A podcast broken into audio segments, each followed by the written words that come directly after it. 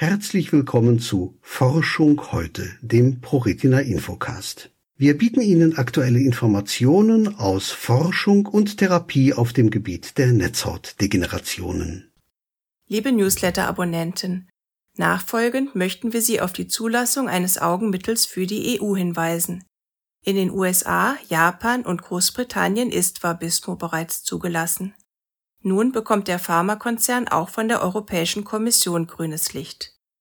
Roche darf sein Augenmittel Vabysmo Farikimab künftig auch den Patienten in der EU zur Verfügung stellen. Die Europäische Kommission hat dem Mittel die Zulassung erteilt, wie Roche am Montag mitteilte.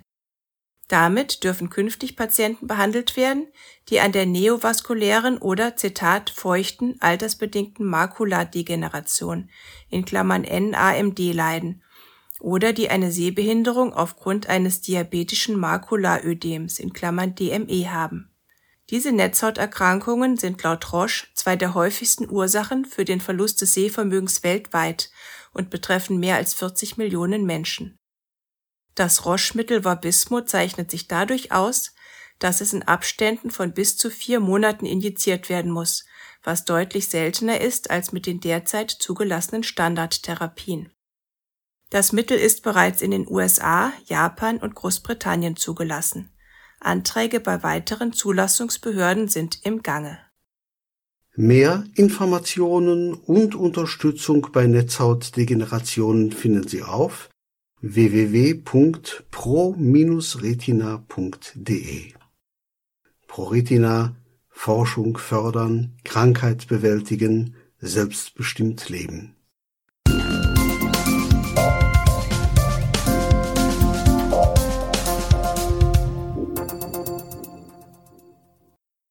Es folgt ein kurzer Sponsorenhinweis der Firma Okovision GmbH. Die Diagnose Retinitis pigmentosa und der fortschreitende Verlust der Sehfähigkeit verändern alles. Wir bei Okovision möchten, dass Ihr Gesichtsfeld erhalten bleibt.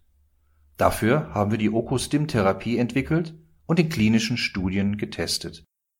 Erfahren Sie mehr auf unserer Website www.okovision.de. Hier noch ein Hinweis unseres Förderers. Televortrag zum Nicht-24-Stunden-Schlaf-Wach-Syndrom Non-24.